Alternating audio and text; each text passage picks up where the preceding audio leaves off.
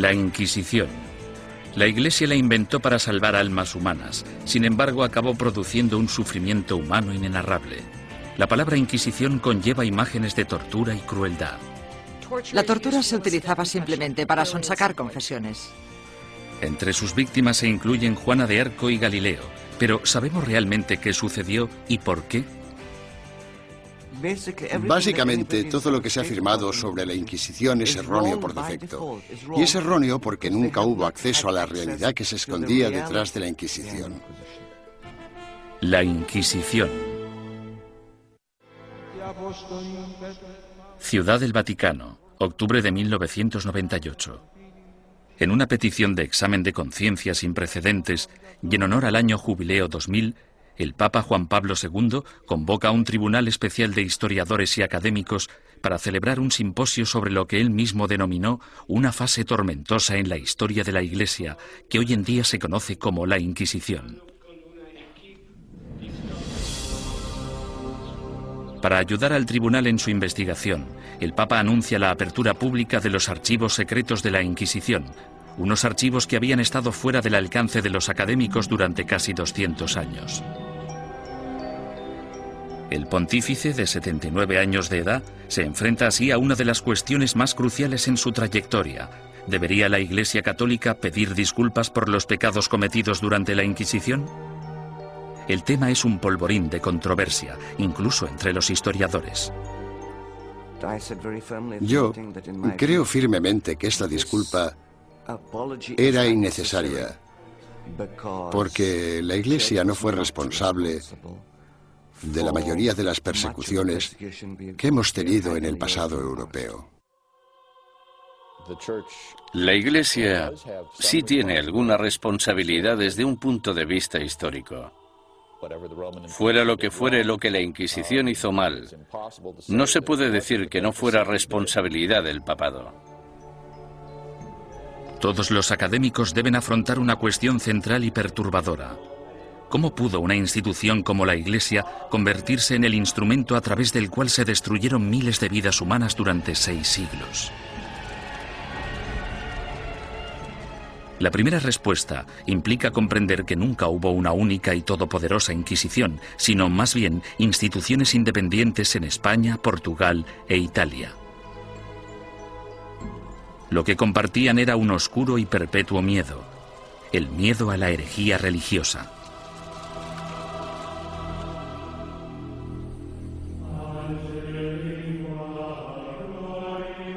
Año 1100 después de Cristo. El corazón de la Alta Edad Media. Una frágil alianza de reinos y provincias, conocida como el Sacro Imperio Romano, ocupa gran parte de lo que hoy conocemos como la Europa moderna. Tras la conversión del emperador Constantino al cristianismo y durante casi 800 años, la religión considerada antaño como una secta insurgente se convirtió en la única fe legal, penetrando en todos los niveles de la vida personal, social y política. El cristianismo latino europeo simbolizaba no solo la fuerza civilizadora en un mundo bárbaro, sino también la promesa de la salvación después de la muerte. El clero y los ciudadanos vivían temerosos del duro juicio de Dios. Con todo, seguía habiendo disidentes que se atrevían a desafiar la sagrada doctrina cristiana. La Iglesia tachó a estos rebeldes de pecadores o herejes. El estar equivocado en relación al dogma de la Iglesia no te hace hereje porque existen muchos dogmas religiosos. Lo que te convierte en hereje es que las autoridades eclesiásticas te informen de que no estás en lo cierto e insistir en tus convicciones ante esa autoridad. La palabra herejía proviene del latín airesis, que significa elección. Alrededor del siglo XII, herejía cobra un significado mucho más amenazante. Se convierte en un peligro mortal para la sociedad y para el hombre en una traición a Dios. Según el derecho civil, los criminales acusados de traición serán castigados con la muerte y sus bienes serán confiscados. ¿Qué otro motivo es necesario para que aquellos que ofendieron a Jesús, Hijo del Señor, sean expulsados de la comunión cristiana y privados de sus bienes? Papa Inocencio III A pesar de la posición inamovible de la Iglesia en considerar esto un delito, los grupos de pensamiento libre siguieron emergiendo e insistiendo en interpretar a Dios a su manera. Entre dichos grupos se encontraban los valdenses, predicadores itinerantes que erraban por el sur de Francia y el norte de Italia viviendo en apostólica pobreza. El atractivo de los valdenses parece que fue su visión de un cristianismo simplificado, de la habilidad de todos para predicar si se poseía la inspiración del Espíritu, sin importar si se era clérigo o no. La Iglesia insistía que cualquiera que quisiera dedicarse a la predicación pública debía ser acreditado por el obispo de su diócesis. Cuando los valdenses se negaron a dejar de predicar, el Papa Lucio III emitió un edicto, conocido como Bula Papal, que tachaba el movimiento de hereje y excomulgaba a todos sus seguidores. La herejía se contemplaba como una amenaza a la comunidad cristiana. Era algo que podía perturbar a la gente, y no solo perturbar, sino que podía enajenar a toda la sociedad de la fe. Por eso era tan importante luchar contra ella. Los valdenses fueron suaves en comparación con los herejes más radicales, los cátaros. Los cátaros veían su fe como la única verdadera y se mostraban completamente hostiles ante la iglesia establecida a la que consideraban perniciosa. Los cátaros llamaban a sus sacerdotes perfecti o buenos cristianos. Comprometidos con una vida de estricta abstinencia, los sacerdotes no podían mentir, blasfemar, comer carne ni mantener relaciones sexuales. Acusaban a la Iglesia organizada de abusar cada vez más de su poder clerical. La austeridad de los perfecti cátaros parecía, en comparación, sumamente atractiva. En ese sentido, era una vergüenza para la Iglesia que existiera un grupo capaz de vivir realmente de acuerdo con la fe de Cristo y sus apóstoles, mientras que los abogados y administradores de la Iglesia vivían como grandes príncipes. Alrededor del siglo XIII, Europa era un foco de herejía. Al sur de Francia floreció el catarismo. La tensión aumentó hasta que una conspiración cátara asesinó a un representante papal que predicaba en la región del Languedoc en el año 1208. Ultrajado, el Papa Inocencio III reclamó una nueva cruzada en contra de los herejes. Lo que hizo fue básicamente pedir a la nobleza del norte de Francia que se trasladara al sur del país y que convenciera a los nobles de la región, que no perseguían al movimiento cátaro, de que lo hicieran y que propiciaran las condiciones adecuadas para erradicar a los cátaros del mundo rural. El Papa denomina esta guerra santa contra sus semejantes cristianos la Cruzada Albigense, en honor a la catedral francesa de la ciudad de Albi. Las atrocidades que cometieron sus cruzados del norte se convirtieron en legendarias. Los perfecti cátaros, fácilmente identificables por sus atuendos negros, eran asesinados en el acto. Los perfecti no intentaron esconderse, en parte porque la muerte les liberaba de este terrible mundo material en el que el dios mezquino les había sumergido. Tenían una tímida tendencia al martirio. Sin embargo, tras años de matanzas, los astutos perfecti decidieron desprenderse de su atuendo distintivo y camuflarse gradualmente. A pesar del celibato, incluso empezaron a viajar con mujeres afirmando que eran sus esposas. El Papa Inocencio III volvía a enfrentarse al mismo rompecabezas del principio. El objetivo de la Iglesia era esparcir la salvación y un hereje muerto solo era bueno para el diablo. El pontífice en apuros consideró el sistema judicial del momento. El procedimiento habitual, el acusatorio, forzaba a la parte injuriada a hacer una acusación pública. Si la parte acusadora no conseguía probar su caso, entonces ésta era castigada del mismo modo en que habrían castigado al acusado. Este proceso hacía que incluso los que tenían una queja real se mostraran reacios a presentar una acusación. Inocencio III se dio cuenta de que esas reglas no servirían para su objetivo a largo plazo. En el año 1215, el Papa congregó a todos los líderes cristianos en el cuarto concilio de Letrán celebrado en Roma. Inocencio utilizó el encuentro para anunciar sus nuevas normas para la persecución de herejes y clérigos descarriados. La Santa Inquisición había nacido.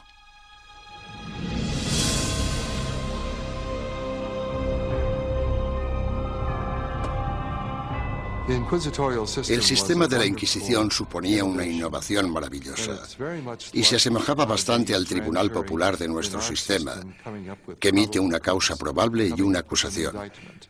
No tenían que demostrar nada, solo necesitaban tener muy claro o tener suficientes indicios que sugirieran la culpabilidad del acusado. El proceso inquisitorial de Inocencio III daba la potestad al investigador de construir un caso completo, recogiendo a escondidas las opiniones de la gente de la comunidad. En 1231, el Papa Gregorio IX inicia un concurso público para el nombramiento de nuevos agentes especiales, llamados inquisidores de la depravación hereje. Es el amanecer de la Inquisición medieval que empieza con una venganza. El objetivo de la Inquisición es acabar con la herejía. Y acabar con la herejía significa acabar con los herejes. El Papa Inocencio III fracasó en su intento de eliminar a los cátaros, la secta más poderosa del sur de Francia. Sin embargo, en 1231, su sucesor, el Papa Gregorio IX, tramó un plan para volcar todo el poder del nuevo sistema legal de la Inquisición contra ellos. El Papa nombró a muchos sacerdotes y frailes inquisidores y los mandó a tierras germanas y francesas para que acabaran con los criminales religiosos. Los herejes que rehusaron retractarse de sus creencias y continuaron predicándolas fueron quemados en la hoguera. Si fracasaban los herejes iban al infierno. El objetivo de todo esto era salvar a tanta gente como fuera posible, pero había que hacer ciertas cosas si se querían salvar muchas vidas. El Papa Gregorio pronto se percató de que encontrar a un buen inquisidor era muy difícil. Los más entusiastas a menudo eran fanáticos fuera de control. Conrad de Marburg, el más célebre de los primeros inquisidores, convenció a Gregorio IX de que había descubierto una secta secreta alemana llamada los Luciferinos. El modus operandi de Conrad consistía en reclutar a una pandilla de linchamiento, arrestar a los supuestos herejes y ofrecerles dos opciones, retractarse o arder vivos.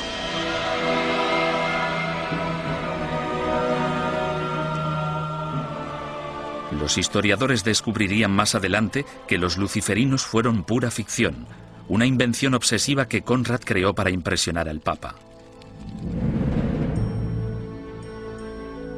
El inquisidor papal del norte de Francia no era mejor.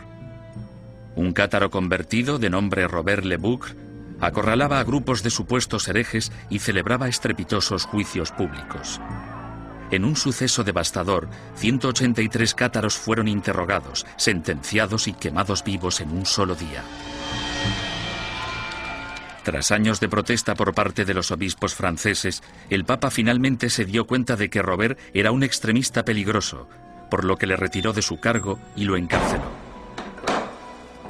Había que hacer algo, y tenía que haber alguien mejor para hacerlo que estos individuos, devotos, aunque extremadamente incompetentes y peligrosos. Este fue el momento en el que Gregorio IX se fijó en los dominicanos.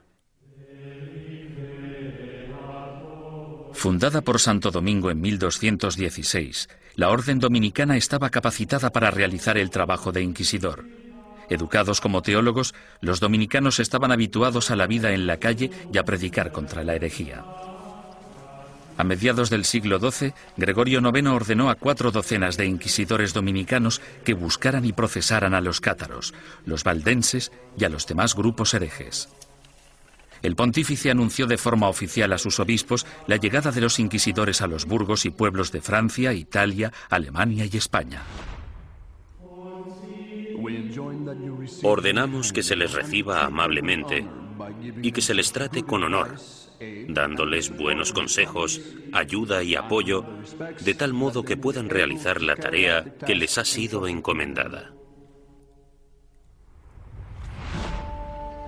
En esta carta, Gregorio IX pedía a sus obispos mucho más que simple hospitalidad. En su búsqueda de herejes, los inquisidores papales necesitaban confiar en información interna, rumores y otras habladurías recogidas gracias a una red informal de clérigos informadores que trabajaban como espías.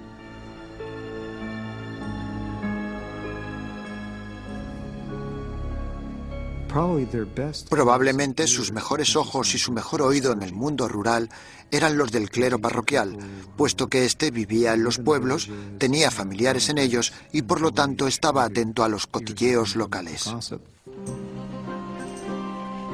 En sus incursiones a lo largo de la geografía, los inquisidores llegaban a un pueblo acompañados normalmente de un notario o escribiente para documentar el procedimiento o en ocasiones de un sirviente o un guardaespaldas. Entonces, el párroco reunía a los habitantes del pueblo para que escucharan al visitante predicar sobre los pecados y los peligros de la herejía. Una vez terminado el sermón, el inquisidor anunciaba un período de gracia durante el que cualquiera que hubiera cometido herejía podía confesar sus pecados a cambio de un trato clemente. Los que temían ser acusados o habían cometido herejía y tenían remordimientos de conciencia debían actuar durante el periodo de gracia porque si lo confesaban después de dicho periodo, es decir, después de que se iniciara una investigación sobre ellos, la confesión no se consideraba tan sincera como si la hubieran hecho durante el periodo de gracia.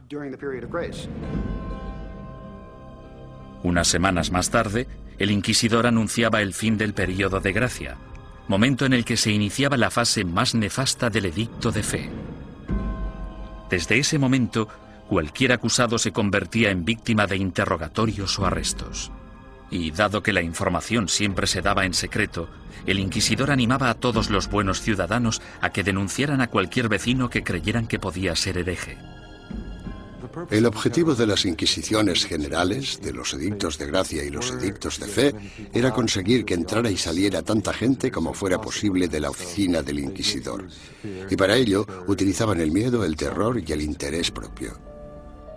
El inquisidor debía tener al menos dos testimonios incriminatorios antes de poder seguir adelante. En ocasiones, los sujetos víctimas de investigación no sabían que eran sospechosos hasta el día que les convocaban. Durante el procedimiento inquisitorial, la mayoría de las pruebas se recopilaban antes de que tuvieras conciencia de que había una investigación en marcha. Cuando te informaban del caso, la investigación ya había finalizado. Bastante diferente al sistema actual. Conscientes del peligro de las acusaciones falsas o maliciosas, los inquisidores intentaban diferenciar las mentiras de la verdad. Cuando hacían subir al estrado a un acusado por primera vez, le hacían nombrar a todos sus enemigos. Si alguno de esos nombres coincidía con cualquiera de los nombres de la lista de testigos, el inquisidor debía desestimar ese testimonio. Sin embargo, las protecciones legales se acababan aquí. El acusado nunca llegaba a saber el nombre de quienes le acusaban, ni tampoco los motivos por los que se le acusaba. Era muy complicado demostrar tu inocencia una vez acusado por los inquisidores. Incluso los sospechosos que confesaban haber cometido herejía no podrían reconciliarse con la Iglesia hasta que dieran nombres e información de otros supuestos herejes. Si obstaculizaban la investigación, se arriesgaban a sentencias de cárcel y a perder todas sus propiedades. Si no cooperabas, los inquisidores podían reducir tu ración de comida y encadenarte a la pared. Por tanto, el principal método para conseguir que la gente confesara era simplemente encerrarlos durante largos periodos de tiempo y dejarles reflexionar. ¿Cómo llevaban los inquisidores su trabajo tan en secreto? Han sobrevivido algunos manuales prácticos dándonos una aproximación fascinante a ese periodo.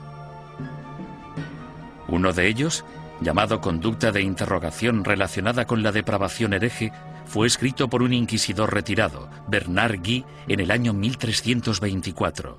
Guy, cuyas hazañas inspiraron la novela histórica En el nombre de la rosa, ofrece docenas de investigaciones en las que recoge 17 años de experiencias de primera mano en lo que él denomina su cruzada personal contra la herejía.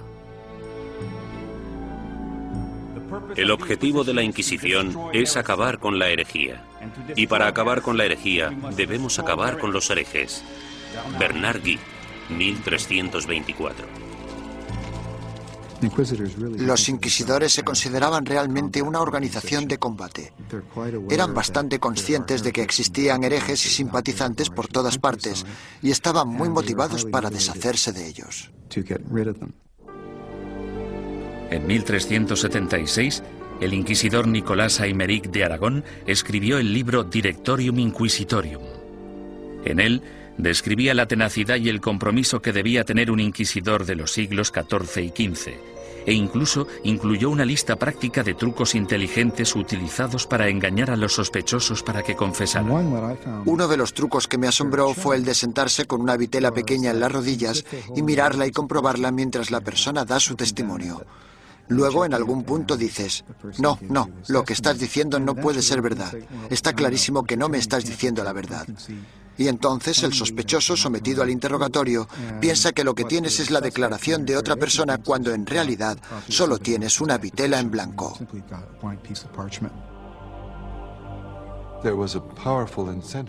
Los inquisidores estaban altamente motivados para llegar hasta la verdad como fuera. Y si era necesario, pisotear algunos derechos de los acusados, pues se hacía en nombre de la verdad. Existe otro aspecto espeluznante en el trabajo del inquisidor, la tortura.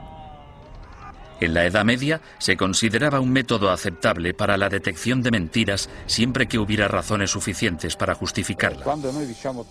En el siglo XX, cuando hablamos de tortura, pensamos en violencia física para obligar a la gente a decir la verdad. En aquel entonces se trataba de un método para averiguar si el acusado estaba diciendo la verdad. Y este era el rol inicial de la tortura. Era un instrumento legal que entraba en juego en un momento dado del caso y bajo unas circunstancias muy específicas. Antes de 1252, la Iglesia prohibía a los inquisidores que utilizaran la tortura en sus investigaciones. Pero tras el asesinato del inquisidor Pedro Mártir en Lombardía a manos de los cátaros, el Papa Inocencio IV abrió la veda y dejó que métodos antiquísimos, en especial la tortura, entraran en la lucha contra la herejía.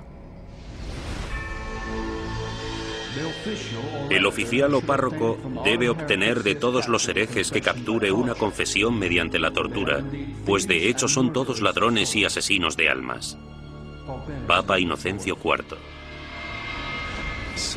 Por lo tanto, la tortura no fue algo inventado por los inquisidores. En este caso, solo seguían los dictámenes de la ley.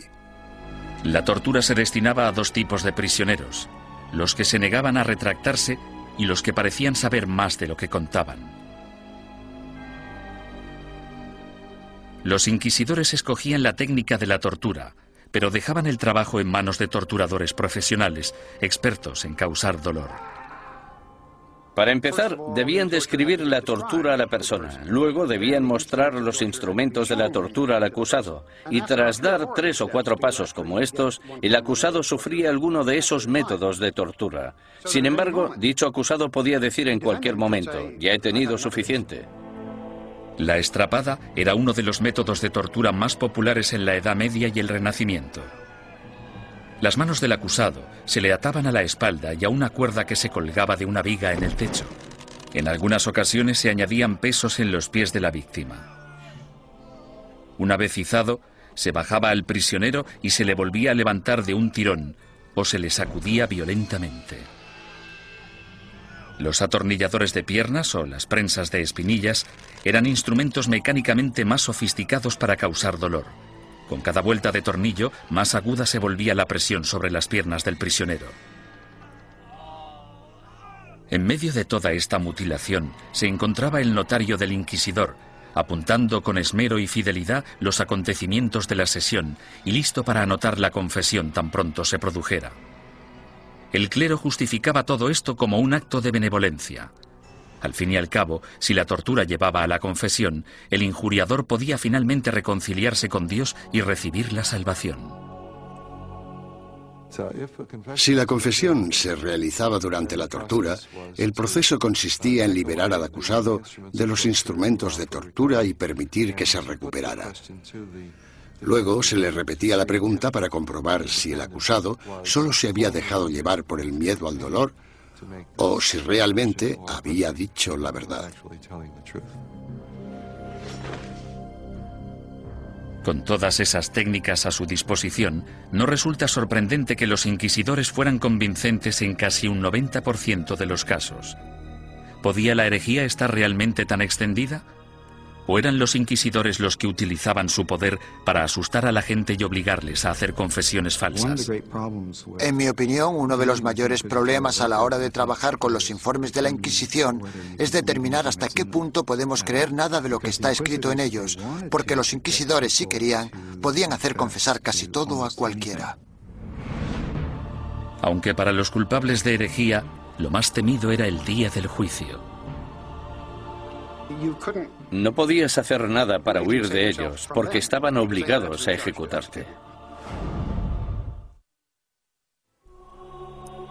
Durante los siglos XIII y XIV, los inquisidores papales siguieron su camino por el sur de Europa, recogiendo acusaciones e investigaciones de herejes. Estos sacerdotes se veían como soldados de primera línea de Dios, en guerra por la salvación de las almas pero dejaban atrás un campo de batalla repleto de bajas. La Inquisición asustaba a los ciudadanos y les obligaba a traicionar a sus amigos y vecinos, destruyendo familias y convirtiendo comunidades pacíficas en una fábrica de mentiras y sospechas. A lo largo y ancho del Sacro Imperio Romano y de los reinos y principados de Europa, los ciudadanos esperaban el sermo generalis o el juicio del proceso inquisitorio. Los castigos o penitencias iban desde el azotamiento público al encarcelamiento o a los trabajos forzados. A menudo se obligaba a los convictos a llevar ropa distintiva para hacer pública su vergüenza. Lo habitual es que llevaran una cruz amarilla en sus ropas, una en la parte delantera y otra en la espalda, y tenían que llevarlas siempre que salieran a la calle. No podían ocultarlas con nada, y si se caían se suponía que debían reponerlas. Los que iban marcados con la cruz amarilla se convertían en parias de la comunidad, pero su destino era clemente comparado con las penitencias que sufrían los herejes reincidentes, es decir, los que se retractaban y luego volvían a sus viejas costumbres. Su castigo era la ejecución. El derecho canónico, sin embargo, prohibía a los miembros del clero participar en cualquier juicio de sangre, por lo que los inquisidores entregaban a los herejes condenados a las autoridades civiles. Los inquisidores derramaban algunas lágrimas de cocodrilo y decían algunas palabras con la esperanza de que las autoridades civiles mostraran clemencia con esa gente. Sin embargo, su mayor deseo era que los condenaran a la hoguera. Cuando la Inquisición entregue a los culpables de herejía al poder civil, el magistrado de la ciudad deberá hacerse cargo de ellos en el acto y en un periodo máximo de cinco días deberá ejecutar las leyes hechas contra ellos. Papa Inocencio IV, 1252. Una vez completado el juicio Sermos Generalis, las autoridades laicas escoltaban a los condenados hasta un emplazamiento alejado de las calles de la ciudad.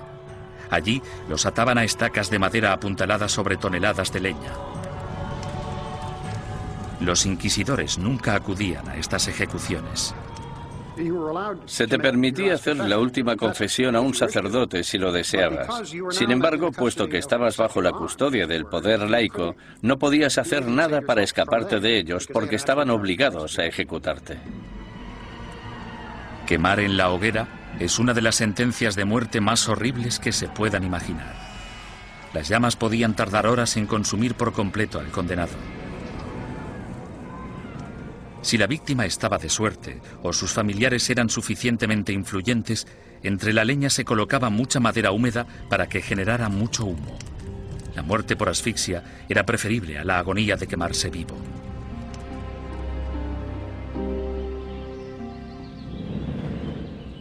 Ni siquiera la muerte podía liberarte de las garras de la Inquisición. En ocasiones, personas que habían muerto hacía años recibían acusaciones post-mortem y eran condenadas por herejía. Se saqueaban sus tumbas y se lanzaban sus restos a la hoguera. Desgraciadamente para la familia del fallecido, lo peor aún estaba por llegar. Las autoridades civiles confiscaban automáticamente todas las propiedades de los herejes fallecidos, dejando desvalidos a sus esposas e hijos sin importar su lealtad religiosa.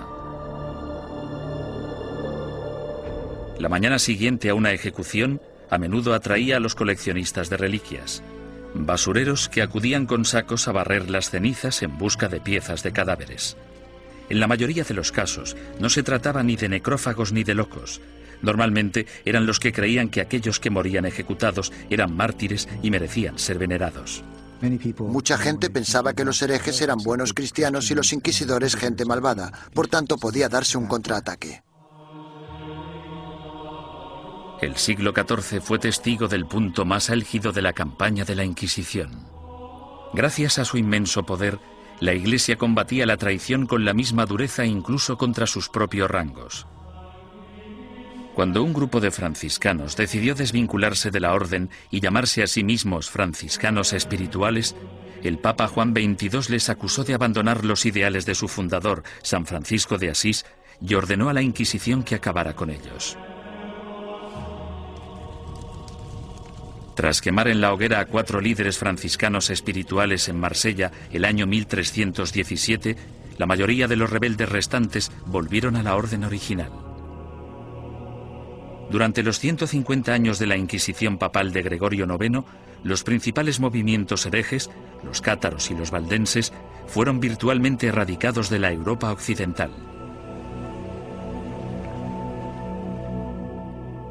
Al reducirse el número de herejes, parecía que la Inquisición acabaría desapareciendo por completo. Sin embargo, el negocio de la cacería y el castigo de brujas resucitó el proceso con una venganza durante el siglo XIV. Se consideraba herejía, puesto que se creía que para conseguir poderes el hechicero debía renunciar a Dios y a su bautismo. Es decir, que debía romper un contrato y rendir algún tipo de homenaje al diablo para poder conseguir esos poderes. El diablo nunca da nada a cambio de nada. La política corrompió los primeros casos de brujería. En 1307, Francia se encontraba casi en bancarrota tras una serie de fracasos bélicos. Su rey, Felipe el Hermoso, envidiaba las riquezas y las propiedades que poseían los caballeros templarios, una orden de poderosos monjes guerreros que se formó durante la primera cruzada a Tierra Santa. El rey Felipe los acusó falsamente de brujería y durante los siete años siguientes se torturaron y encarcelaron o quemaron en la hoguera a miles de templarios por toda Europa. Ningún historiador moderno cree que los templarios fueran objetivamente culpables de los cargos que se les imputaron. Sodomía, adoración al diablo, herejía, etcétera, etcétera.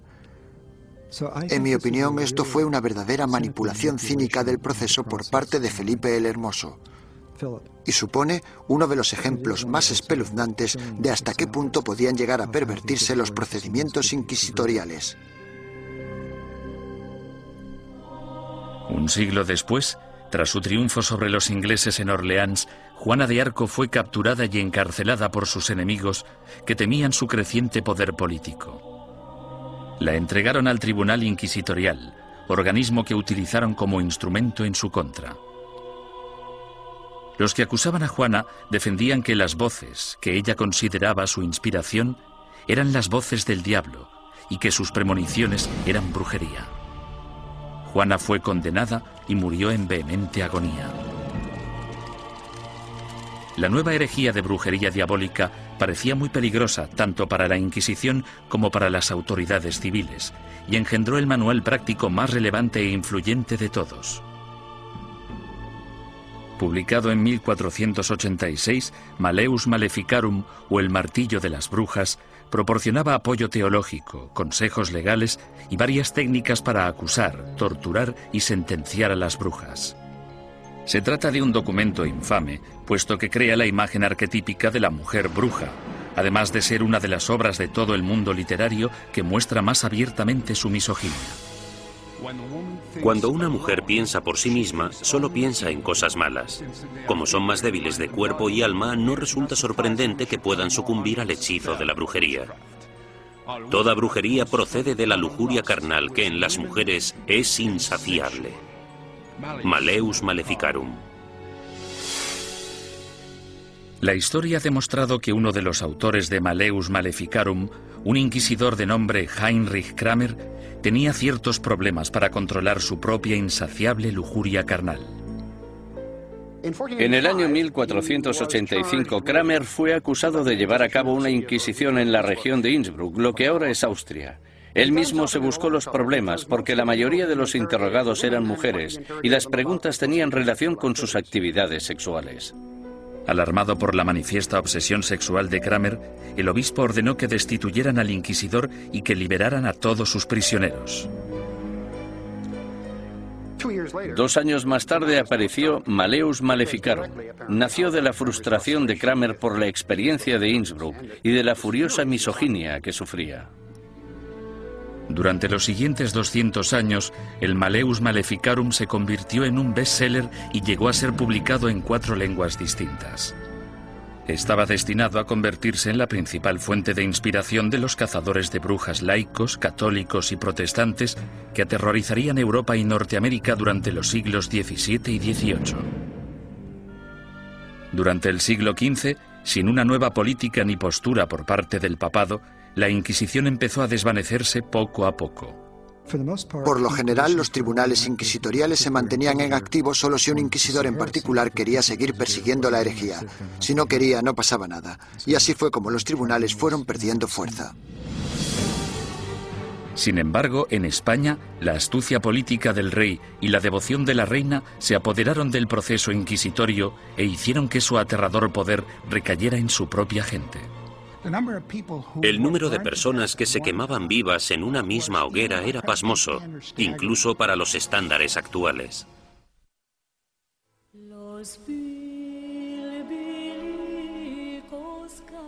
La situación de los judíos europeos durante el período medieval siempre fue desesperada.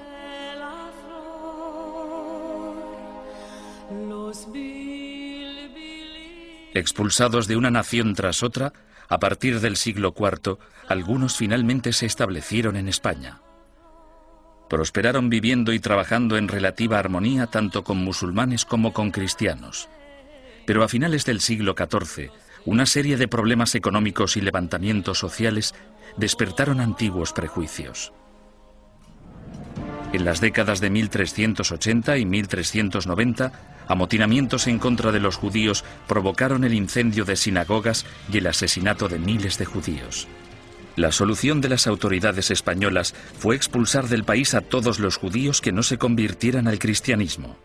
Muchos decidieron marcharse, otros, sin embargo, hartos de una persecución sin fin, optaron por abandonar la religión de sus antepasados para poder quedarse en España. La conversión en masa de los judíos el año 1391 en España es casi única en la historia judía. En muy pocas ocasiones se había conseguido que tantos judíos se convirtieran al mismo tiempo junto con sus rabinos y sus riquezas. Esto redujo en gran número la población de judíos en España. Debido, al menos en parte, a su antigua ética cultural de escolarización y esfuerzo continuo, estos nuevos cristianos, llamados conversos, prosperaron durante las décadas siguientes. Como judíos habría sido ilegal que realizaran ciertos trabajos o que ocuparan ciertas posiciones en el gobierno. Sin embargo, como cristianos las posibilidades abundaban. Desde los inicios de la historia de la conversión de los judíos, tenemos a conversos obispos, conversos ministros, conversos líderes financieros, tenemos conversos ocupando las más importantes posiciones de la sociedad cristiana, porque esa era la ventaja de convertirse. Y fue precisamente esto lo que pudo originar las objeciones de los otros cristianos, que recelaban de la creciente relevancia de esa gente que anteriormente había sido judía. En tan solo unas pocas generaciones, miembros de la Iglesia Católica de España empezaron a acusar a estos nuevos cristianos de practicar secretamente la religión judía mientras mantenían una fachada apropiadamente cristiana. Este fenómeno judaizante era en parte verdad, puesto que algunos conversos, aunque se autoproclamaban cristianos, mantenían costumbres que habían heredado de sus antecesores. La dimensión de la llamada actividad judaizante era más de carácter cultural que religiosa. En otras palabras, realizaban ciertas cosas que sus padres y sus abuelos habían hecho y en las que no veían nada particularmente malo, como encender velas el sábado.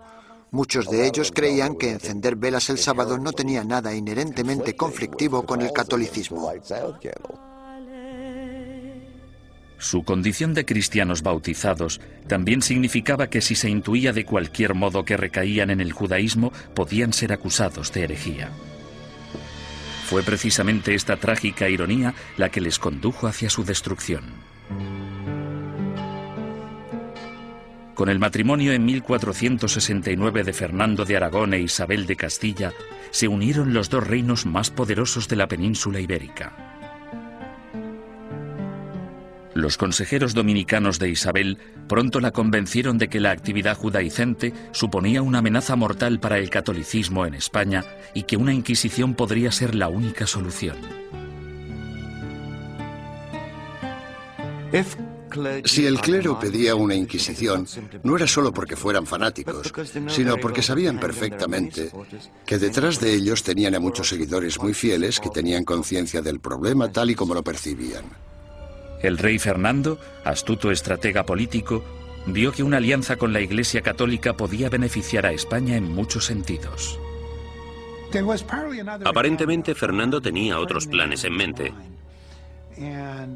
apoderarse de las riquezas de los conversos. Había grandes cantidades de dinero esperando, encerradas en los cofres de los poderosos conversos, comerciantes y nobles. Y Fernando se propuso hacerse con ellas y lo consiguió. El primer paso del rey Fernando fue ponerse en contacto con el Papa y expresarle su preocupación por el problema judío de España. Es enorme el daño que los cristianos sufren con el contacto, las relaciones y la comunicación con los judíos, que siempre intentan de un modo u otro seducir a los leales cristianos y apartarlos de nuestra santa fe católica. Fernando el Católico.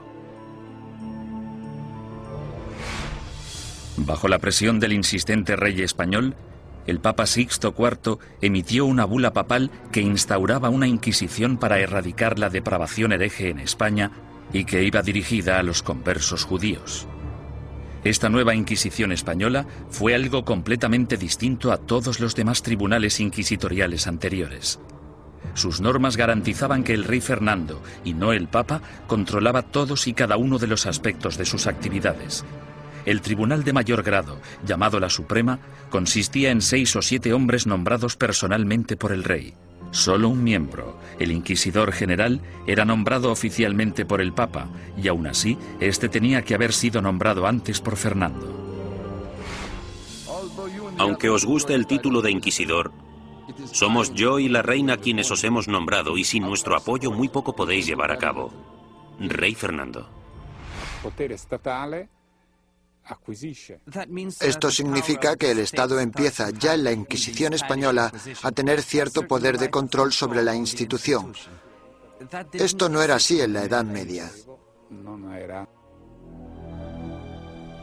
El 6 de febrero de 1481 se celebró el primer auto de fe en Sevilla. En este acto, que se convertiría en el símbolo de la Inquisición española, un centenar de hombres y mujeres conversos fueron acusados de practicar secretamente la religión judía y juzgados ante la Iglesia. Seis de ellos pagaron el más alto precio, fueron quemados en la hoguera. En mitad del auto siempre se celebraba una ceremonia. Los dominicanos elegían a sus mejores oradores, los que tenían la voz más fuerte, y en ocasiones los sermones duraban media hora, una, dos horas. Los participantes eran despojados de toda dignidad. Se les afeitaba la cabeza, desnudaban a las mujeres y a los hombres, se afeitaba la barba a los hombres. En España, la virilidad de un hombre residía en su barba, por lo que afeitarla resultaba muy desagradable. La idea de la ceremonia era humillar a los penitentes y mostrar a la congregación cuál era el castigo por cometer herejía. Incluso los que no habían recibido mucha educación o no estaban interesados en las sutilezas teológicas, ni muy seguros de los credos y las plegarias que recitaban, sabían perfectamente qué sucedía en cada momento en un auto de fe. Era un espectáculo aterrador cuyo objetivo era poner unos límites en la mente de las personas sobre lo que podían decir, pensar y creer. Durante el primer año desde su establecimiento, 1.500 conversos acusados de judaísmo fueron juzgados y otros cientos condenados a muerte. La cantidad de personas que se quemaba en una misma hoguera era pasmosa incluso para los estándares actuales. Se quemaron 28 personas de una sola vez, en otra ocasión 70 personas, y en el mayor auto jamás celebrado se quemaron 109 personas en una misma hoguera. A diferencia de los herejes medievales que se atrevían a predicar sus ideas en público, el judaísmo secreto era, por definición, una actividad clandestina que se llevaba a cabo a puerta cerrada. Los vecinos podían decir que habían visto a un individuo leer un libro que probablemente era judío solo por el hecho de ver a alguien mirando un libro pequeño, que podría ser el libro de las horas. O podían decir que habían oído a alguien cuchichear una plegaria que seguro que era judía. Por tanto, encender velas, darse un baño, lavar la ropa, Tratar, preparar y comer carne en día de pescado, como podían ser los viernes o los miércoles, podía causarte grandes problemas si tus vecinos se percataban y tenías mala relación con ellos. Las acusaciones provocaban más acusaciones. Algunos conversos se delataban a sí mismos con la esperanza de limpiar su historial y frustrar así el ataque de sus enemigos. Sin embargo, solo se podía conseguir una penitencia clemente si se hacía una confesión completa, y eso significaba dar los nombres de compañeros herejes. La única forma de escapar de todo eso era escoger nombres de otras personas de la comunidad. Esto recuerda mucho a los Estados Unidos de los años 50 y al pánico rojo que provocó la creación del Comité sobre Actividades Antiamericanas. Fue aquí donde se produjeron tantas tragedias. Gente inocente de todos los cargos podría, bajo tortura y pena de muerte, haber dado nombre sin pensar, solo para ser liberados. Si consideramos a Fernando e Isabel como los arquitectos de la Inquisición española, su contratista fue sin duda Tomás de Torquemada, el primer inquisidor general. A partir de 1490, Torquemada redactó minuciosa y sistemáticamente reglas que todavía conservamos en papel para guiar a los inquisidores, incluyendo el más mínimo detalle sobre lo que debían o no debían hacer. Y como consecuencia, podemos considerarle el fundador de la Inquisición. No hay ninguna duda de que Torquemada presidió la Inquisición durante su periodo más sanguinario y que ejerció mucha influencia sobre la corona. A pesar de que se le ha retratado de todos modos, desde un loco hipnotizador hasta un monje siniestro y obsesionado por el sexo, los historiadores saben muy poco sobre él. Era el típico teólogo fanático, antisemita y extremadamente hostil a los conversos. Era un hombre que concentraba toda esa intolerancia y ferocidad tan característica de los primeros inquisidores. Podemos estar de acuerdo o no con él en que los judeoconversos debían ser perseguidos y condenados. Pero en mi opinión, Torquemada insistió mucho en las normas de procedimiento correcto para el sistema inquisitorial. Sin embargo, se calcula que durante los 20 años de mandato de Torquemada como inquisidor general, 2.000 personas perdieron la vida y otros miles fueron castigados.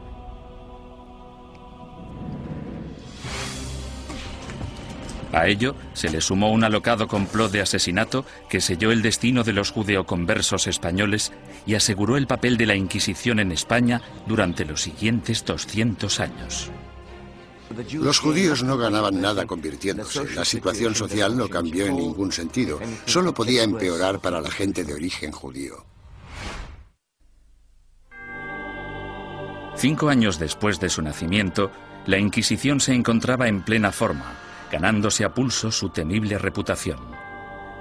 Los conversos españoles, los judíos convertidos al catolicismo, no podían acudir a ningún lado en busca de justicia. Tanto la Iglesia como las autoridades civiles seguían la misma lógica aplastante. Todos los conversos que rehuían la Inquisición eran, por defecto, culpables.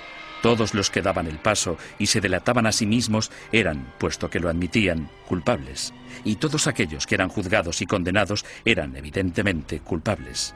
Los procedimientos interinos del Tribunal de la Inquisición se mantenían en privado y los informes se protegían cuidadosamente, incluso de la corona. Cuando la Inquisición española arrestaba a alguien, esa persona simplemente desaparecía en la cárcel hasta que la Inquisición acababa con ella. Los familiares y amigos quedaban a la espera llenos de preocupación y sin poder ayudar. Los españoles convirtieron este hecho en un verdadero fetiche, el secreto. Me refiero a que este era uno de sus principios fundamentales, la creencia de que el prestigio de la institución dependía en gran medida de la capacidad de mantener intacto el secretismo. Para los acusados, la naturaleza surrealista y casi arbitraria del proceso generaba terror. No existía ningún juicio, eran más bien audiencias tras las que el prisionero volvía a su celda. Después de todo el sufrimiento, que podía prolongarse durante semanas o meses, el acusado podía no llegar a saber los crímenes de que se le acusaba. Se le exigía constantemente, a veces bajo amenazas de muerte, que confesara. El acusado tenía que inventar explicaciones sin saber la naturaleza de la denuncia que se había interpuesto contra él. Y esto, a menudo, llevaba al encarcelamiento masivo de prisioneros que se negaban a confesar, porque creían que no tenían nada que confesar, y probablemente tenían razón. El 15 de septiembre de 1485, algunos conversos furiosos decidieron tomarse la justicia por su mano. Como inquisidor, Pedro Arbués se arrodilló delante del altar de la Catedral de Zaragoza. Ocho asesinos le atacaron con cuchillos.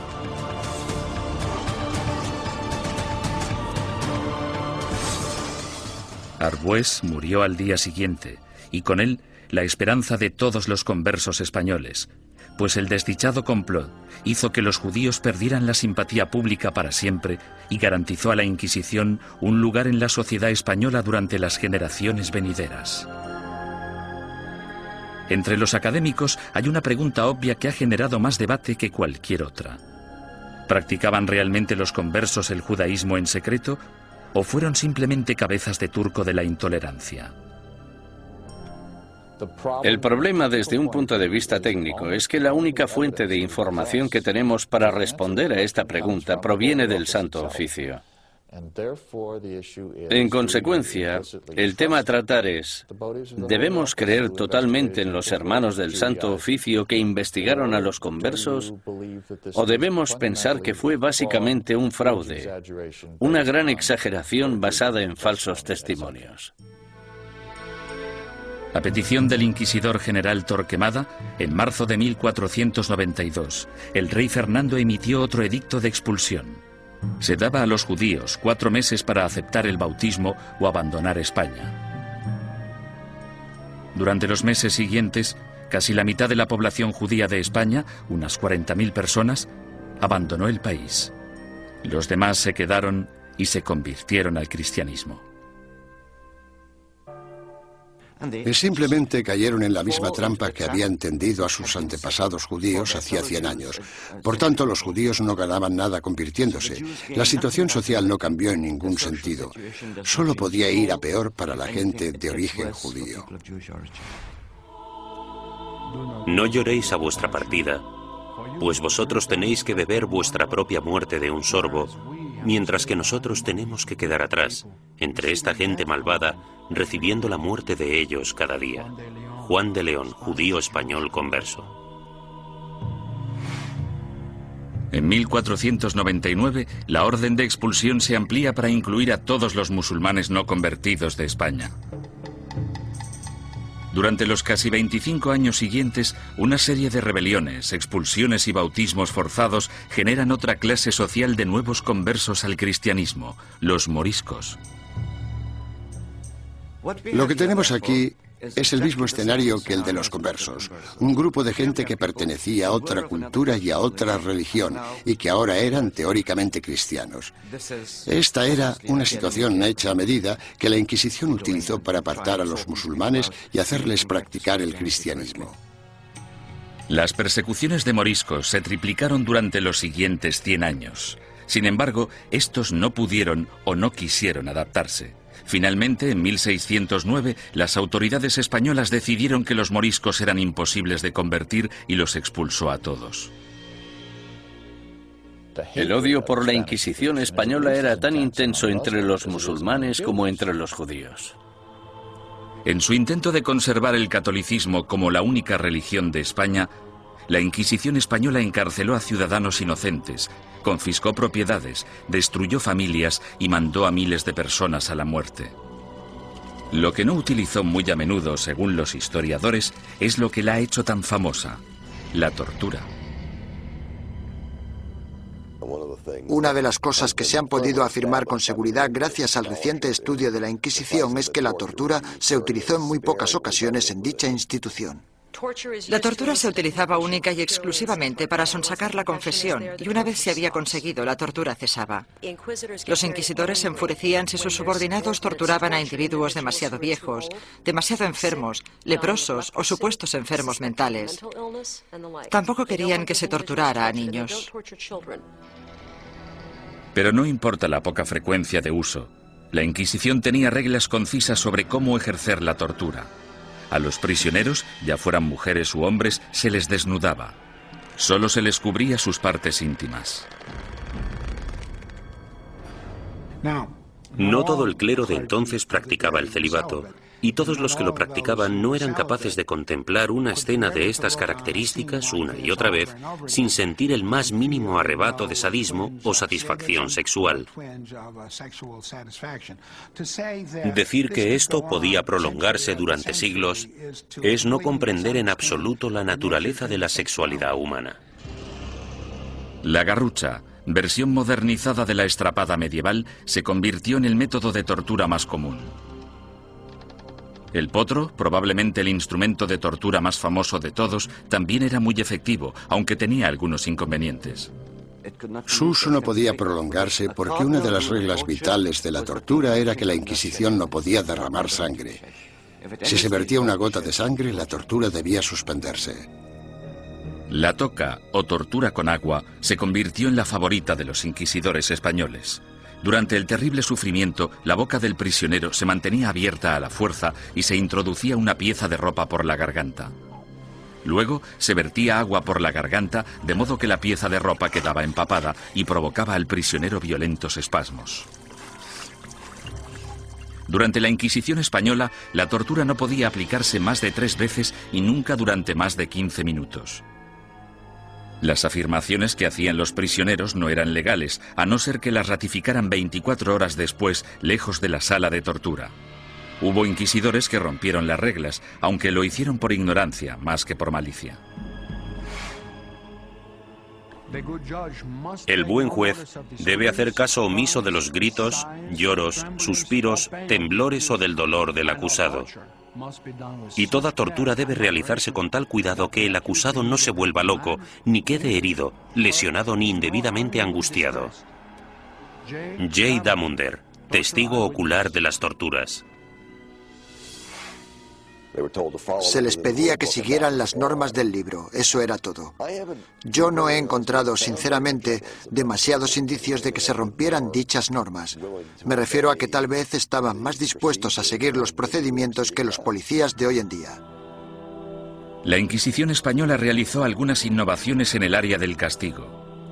La cruz amarilla que llevaban los herejes medievales en sus vestimentas evolucionó hasta un atuendo llamado San Benito. Estas ropas debían vestirse en el juicio conocido como el auto de fe o acto de fe y luego por encima de la ropa de calle mientras durara la penitencia. La gente que iba por la calle era objetivo de todo tipo de comentarios sarcásticos. Los niños les tiraban piedras, todo esto hacía muy difícil poder ganarse la vida. Ni tan siquiera la muerte liberaba al hereje de la vergüenza. El hábito con el que se enterraba al difunto se colgaba en la parroquia del lugar para recordar a todo el mundo en la ciudad que esa persona y su familia estaban relacionados con la herejía. Muerte y humillación no eran los únicos escollos de la Inquisición. Uno de sus castigos más temidos era convertirse en esclavo en las galeras españolas. Se cree que este castigo fue invención del mismísimo rey Fernando. No tenía nada que ver con la religión, la herejía ni cualquier otra cosa. Pero el rey Fernando se percató de que mucha de esta gente estaba siendo castigada con penas del todo inútiles y pensó, buena idea, ¿por qué no utilizamos a esta gente? Porque yo necesito remeros en mis barcos. Después de la muerte, ser enviado a las galeras era el castigo de la Inquisición española más temido. No puedo imaginarme nada peor que ser esclavo en las galeras. Yo casi preferiría que me quemaran. Al menos acabaría rápido. Durante la expulsión del año 1492, miles de judíos cruzaron la frontera con Portugal, engrosando allí la población judía y reanimando viejas tensiones raciales. A causa de los alborotos resultantes, los judíos portugueses fueron obligados a convertirse al cristianismo y en 1532 el rey Juan III insistió en que Portugal tuviera su propia Inquisición. Durante diez años, los ricos conversos portugueses utilizaron todas las formas de persuasión posible, incluyendo enormes sobornos, para convencer al Papa de que no instaurara una Inquisición en su nuevo santuario. Muchos conversos españoles se fueron a Portugal y de hecho pronto superaron en número a la comunidad portuguesa.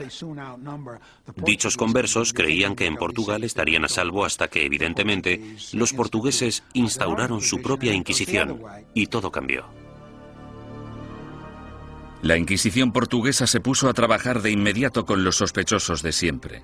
Entre 1547 y 1580 se celebraron 34 autos de fe en Portugal con casi 2.000 penitentes y 169 ejecuciones.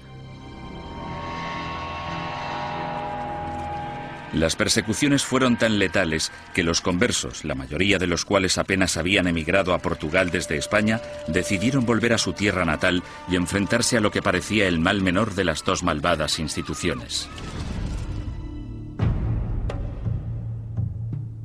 Tras la conquista militar española del Imperio Azteca en 1521 por Hernán Cortés, los conversos portugueses y españoles pronto emigraron a las Américas en busca de un nuevo comienzo. Pero la Inquisición española les siguió de cerca e inició investigaciones en la recién fundada Ciudad de México. En 1528, dos conversos españoles fueron quemados en la hoguera tras el primer auto de fe celebrado en tierras del Nuevo Mundo. Las primeras oleadas de sacerdotes españoles también consideraban su deber guiar a la población americana lejos de sus creencias paganas y ayudarles a adoptar el cristianismo. Tras un periodo inicialmente optimista sobre lo que se creía una conversión extendida, la segunda generación de prelados españoles en el Nuevo Mundo empezó a tener dudas sobre si los indios seguían siéndolo a escondidas después de ser bautizados, del mismo modo que se creía que los conversos seguían siendo judíos tras el bautismo. En contra de la política estricta y reacia aplicada tanto a judíos como a musulmanes en España, la Suprema finalmente decidió que los indios simplemente eran incapaces de asimilar las creencias cristianas y que, por tanto, estaban fuera del alcance de la conversión. Sin embargo, la Inquisición pronto se enfrentaría a su mayor enemigo hereje de todos los tiempos, el protestantismo y en ocasiones incluso fueron torturados por la Inquisición, lo que parece muy injusto, pero eran protestantes y eran una presa fácil.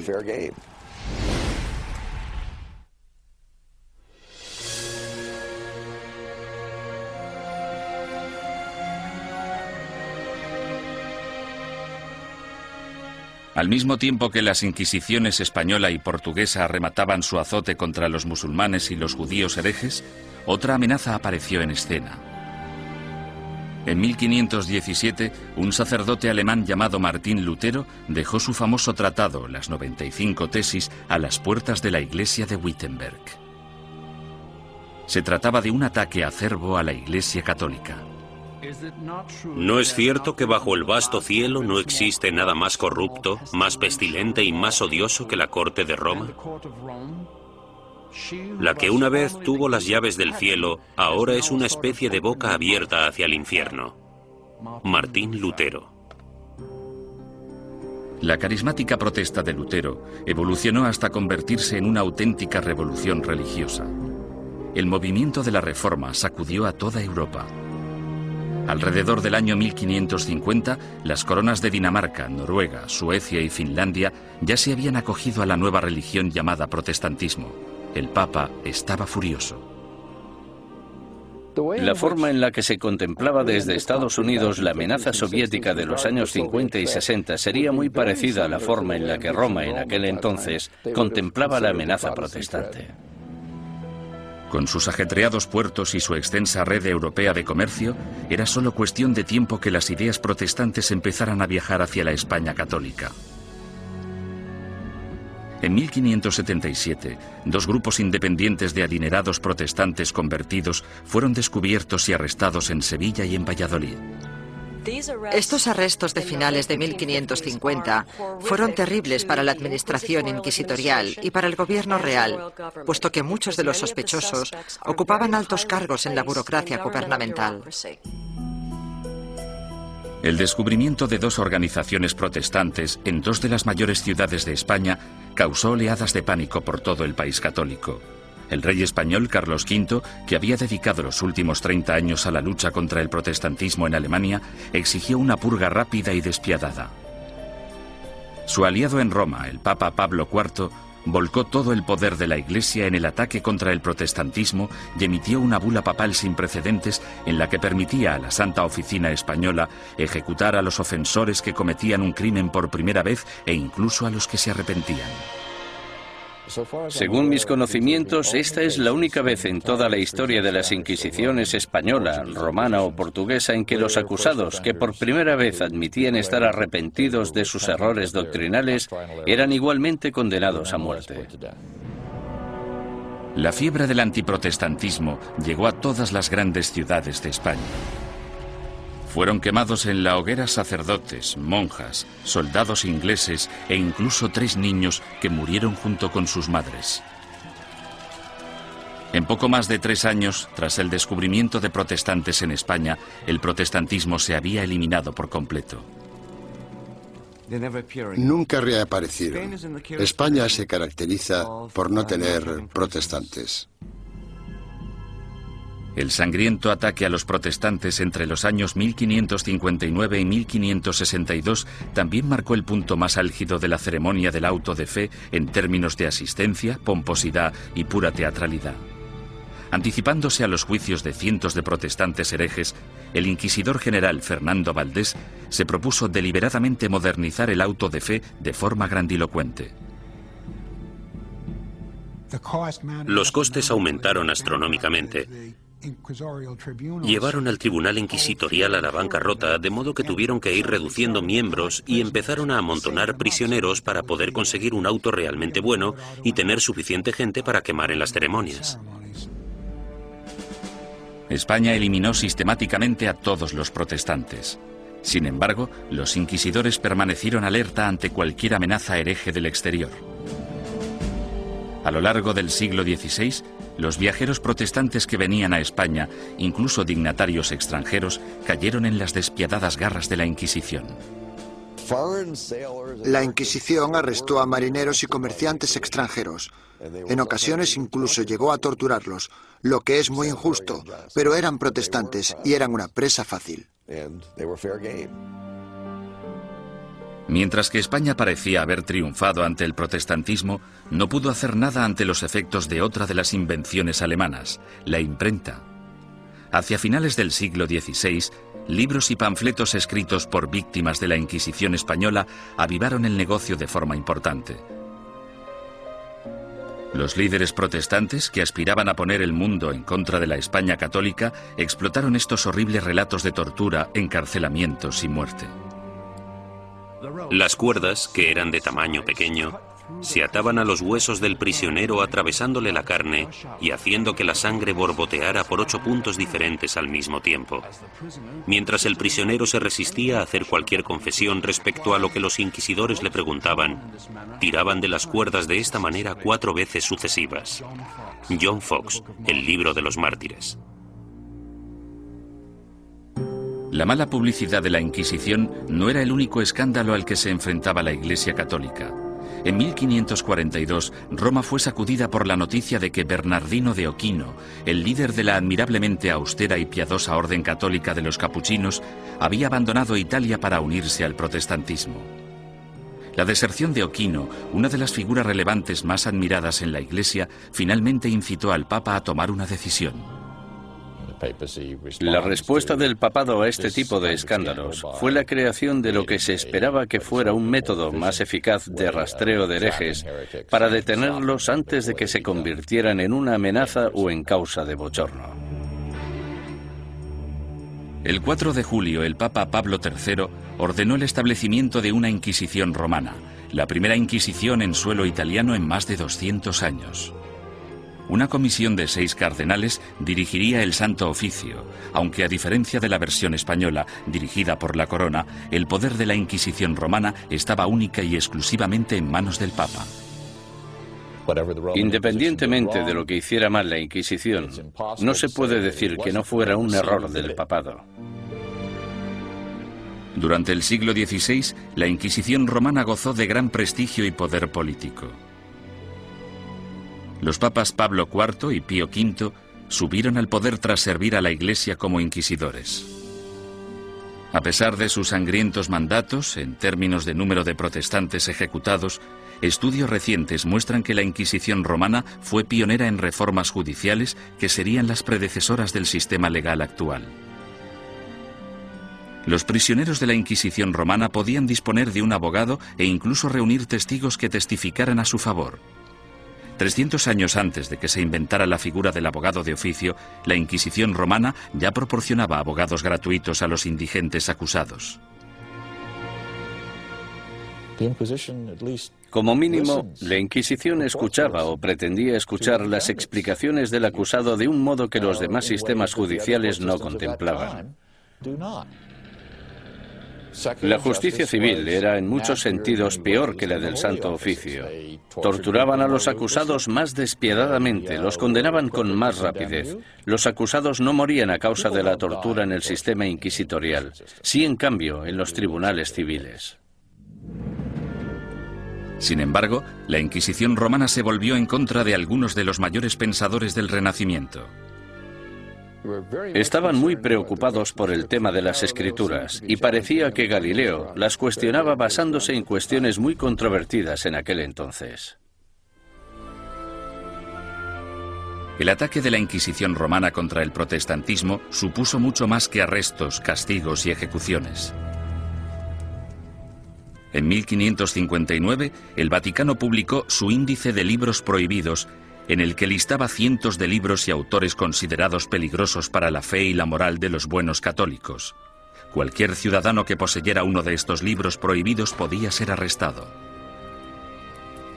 Algunos autores encontraron sus libros listados en este índice simplemente porque una o dos frases sueltas se habían considerado erróneas. Sir Thomas More, político inglés que irónicamente fue decapitado por su lealtad a la religión católica, también fue considerado un autor prohibido. En relación a ciertos pasajes de sus libros, el índice decía, podéis leer este libro, pero debéis saltaros este pasaje. Es cierto que mucha gente famosa aparecía en este índice y, por tanto, estaban prohibidos. Los historiadores cuestionan si dichos índices tuvieron algún impacto real. Hay literalmente miles de títulos en cada índice, y aparte de un grupo de inquisidores y de obispos, pocos sabían exactamente qué estaba prohibido. Con mis investigaciones he podido demostrar que en Cataluña, por ejemplo, nadie hacía caso al índice. A lo largo de todo el siglo XVI, las librerías de Barcelona vendieron públicamente libros que aparecían en el índice de libros prohibidos. Simplemente fingían no conocerlo. Como instrumento de censura, el índice de libros prohibidos resultó ser algo de mucho ruido y pocas nueces. Sin embargo, no hay ninguna duda de que la Inquisición romana tuvo un efecto represivo sobre las ideas intelectuales y científicas y que destruyó las vidas y los legados de algunos de los mayores pensadores del Renacimiento. Giordano Bruno fue uno de los genios más excéntricos del siglo XVI. Medio filósofo, medio loco, su visión del cosmos, considerada inverosímil en su época, de hecho se anticipó a la concepción actual del sistema solar. Bruno era un visionario. Se consideraba casi una segunda reencarnación de Cristo, aunque de hecho tenía sus dudas sobre la divinidad de Dios, pensamiento por el que fue acusado. El tratado más famoso de Bruno, publicado en 1584, pronto le hizo merecedor de aparecer en el índice romano. De título Sobre el universo infinito y los planetas, es una mezcla extravagante de misticismo y astronomía de Copérnico. Bruno lanzó la teoría de que existe vida inteligente en otros planetas situados más allá de las estrellas. Enseñaba que la unificación de todas las religiones, incluidas el Islam y el judaísmo, era la única salvación de la humanidad.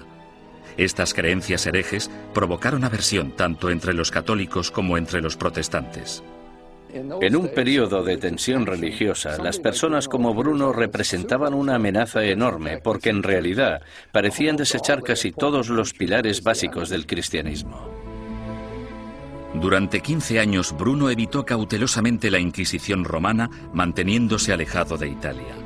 Sin embargo, en 1591 un rico mecenas le convenció para viajar hasta Venecia y una vez allí le traicionó denunciándole ante el Santo Oficio. El encarcelamiento y el juicio de Bruno duraron siete años, durante los que el tribunal romano llegó prácticamente a implorarle que abandonara sus creencias herejes. Él se negó. Habría sido como repudiar toda su vida.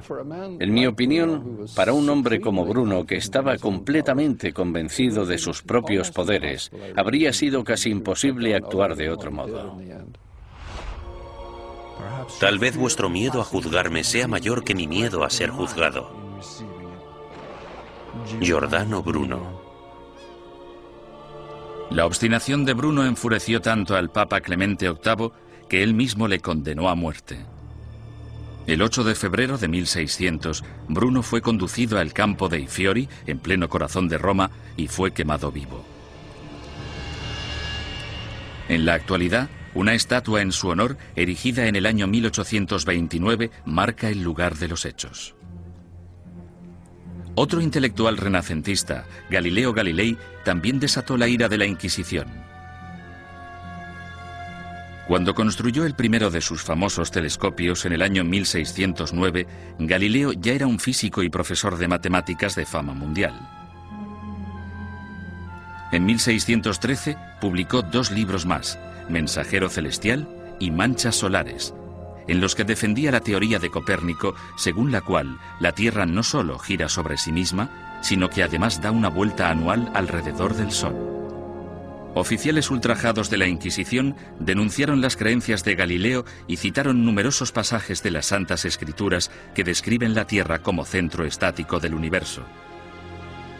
A los cardenales no les preocupaba demasiado qué era lo que giraba alrededor de qué. Les preocupaba mucho el tema de las escrituras y Galileo parece que las cuestionaba con ideas muy controvertidas para la época.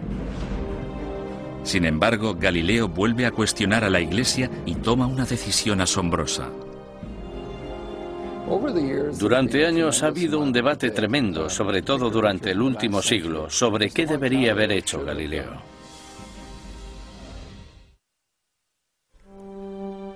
En 1616, Galileo evitó ser juzgado y castigado por la Inquisición romana cuando aceptó dejar de enseñar sus rompedoras teorías planetarias. Con todo, 16 años después, alentado por el hecho de que su viejo amigo y admirador, el cardenal Barberini, se convirtió en el Papa Urbano VIII, el célebre científico publicó un nuevo manifiesto en el que reforzaba sus antiguas ideas.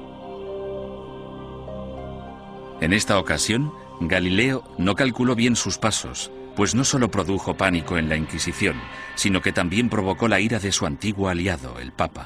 En mi opinión fue ese factor, la aversión personal, la oposición personal del Papa, lo que en gran parte hizo que el Santo Oficio procediera como lo hizo. Tenía una gran influencia. Galileo fue acusado de herejía. En enero de 1633, tras redactar sus últimas voluntades y su testamento, el astrónomo de 68 años viajó a Roma para enfrentarse a la Inquisición. Le hicieron todo tipo de preguntas. ¿Cómo escribiste un libro como este? ¿Por qué? ¿No defiendes en él una visión que ha sido tachada de contraria a las escrituras? Galileo siguió manteniendo su inocencia, lo que probablemente no fue una buena estrategia dadas las circunstancias del juicio. Tras tres meses de interrogatorio por parte de la Inquisición, en los que le amenazaron con torturarle, llegaron a un acuerdo. A cambio de retirar las acusaciones más graves, Galileo admitiría haber cometido un error y se declararía culpable de la ofensa menor que suponía haber defendido públicamente el copernicismo. El 21 de junio de 1632, en una ceremonia pública celebrada en Roma, pronunciaron la sentencia de Galileo y éste se retractó de sus creencias científicas. Con un corazón honesto y una fe sincera, yo renuncio, maldigo y repudio los errores y las herejías mencionadas. Galileo Galilei. Durante años ha habido un debate tremendo, sobre todo durante el último siglo, sobre qué debería haber hecho Galileo. Es importante recordar que si se hubiera negado a renunciar, si no hubiera aceptado la oferta, si hubiera dicho no, sigo creyendo en el sistema de Copérnico, podrían haberle ejecutado. Es bastante sencillo decir 200 años después no. Tendría que haber tenido coraje y haberlos desafiado y haberse dejado quemar en la hoguera. Después de haberse retractado, el Papa sentenció a Galileo a un castigo sin precedentes, volver a Venecia y permanecer bajo arresto domiciliario por el resto de su vida. El viejo científico murió silenciosamente nueve años después, a los 77 años. La leyenda afirma, sin embargo, que justo después de pronunciar su promesa forzada, Galileo susurró a un amigo, La Tierra se mueve a pesar de todo. En 1992, el Papa Juan Pablo II anunció oficialmente que la Iglesia se equivocó en 1633 al acusar al padre de la ciencia moderna de hereje. Es una lástima que no le escucharan, que no hubiera ningún teólogo en aquel momento capaz de entenderle. El error fue de los que juzgaron a Galileo.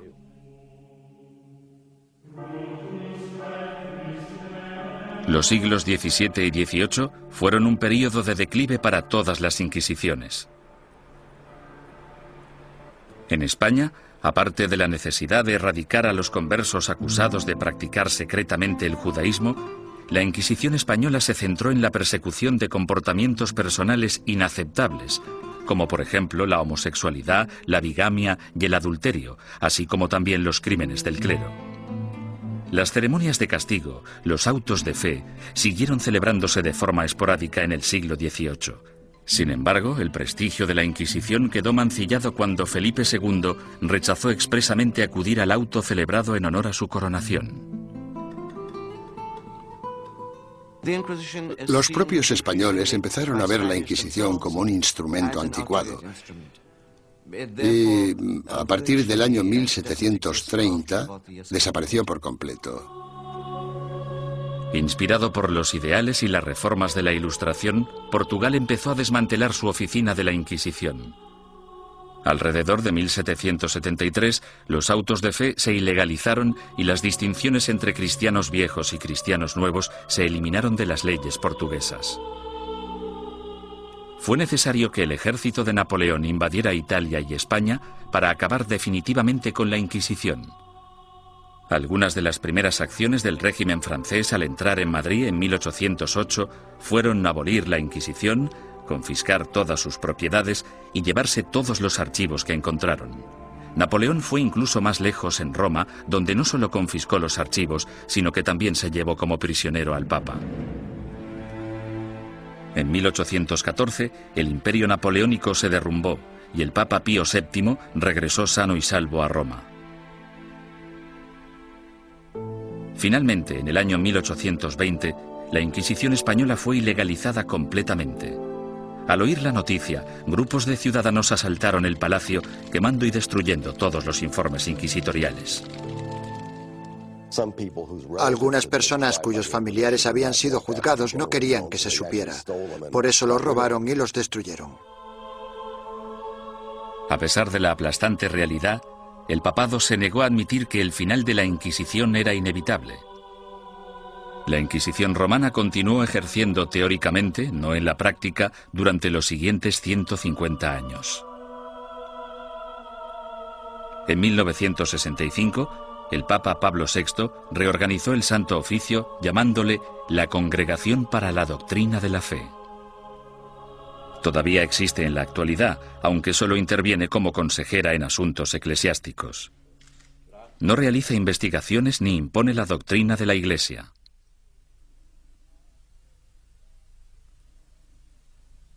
Desde la caída definitiva de la Inquisición, son incontables los mitos y testimonios inexactos que han surgido sobre su objetivo y sus prácticas. Los descubrimientos realizados en documentos nunca vistos, así como en los archivos de la Inquisición abiertos por el Vaticano recientemente, han ayudado a desbancar algunos de ellos. Por ejemplo, se ha podido demostrar que algunos recuentos de personas quemadas en la hoguera eran enormemente exagerados. La gente decía que se habían quemado 200 personas. De esas 200, quizá 3 fueran reales y 197 imaginarias. Poco a poco hemos podido fijar los números reales de las personas que fueron ejecutadas. Han sido necesarios muchos siglos para comprender que algo estaba mal. Debemos tener en cuenta el contexto y la mentalidad. Mucha gente creía que la Inquisición era un instrumento necesario y aunque no gustaba demasiado, se aceptaba. Sin embargo, otros eruditos advierten que una visión revisionista de la Inquisición nos podría estar llevando demasiado lejos en la dirección errónea. Era una institución malvada. Si se mira todo en conjunto, yo diría que la Inquisición fue exactamente como la han descrito y que no necesitamos un lavado de cara de la Inquisición más de lo que necesitamos una revisión del Holocausto.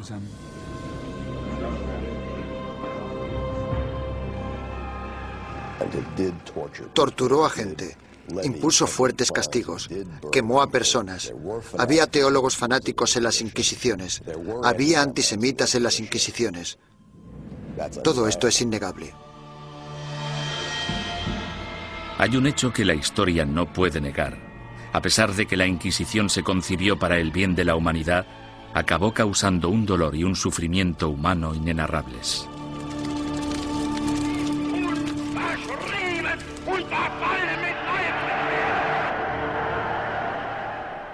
Las Inquisiciones existieron durante casi seis siglos y lucharon por la necesidad de un grupo de imponer sus ideas sobre las de los demás. Esa necesidad sigue existiendo en la actualidad.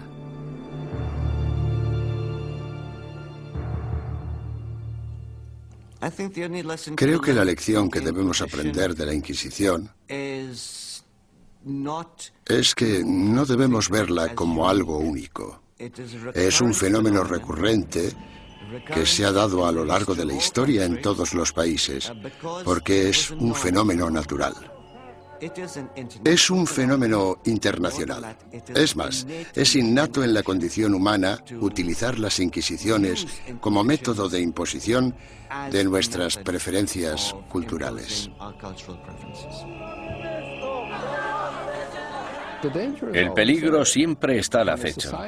Cuando una sociedad se ve amenazada, sin importar si esa sociedad es una sociedad religiosa como la Iglesia Católica del siglo XVI o una nación-estado del siglo XX, cuando se desafía a una sociedad, el resultado más común es una respuesta violenta que a menudo no está arreglada por la ley.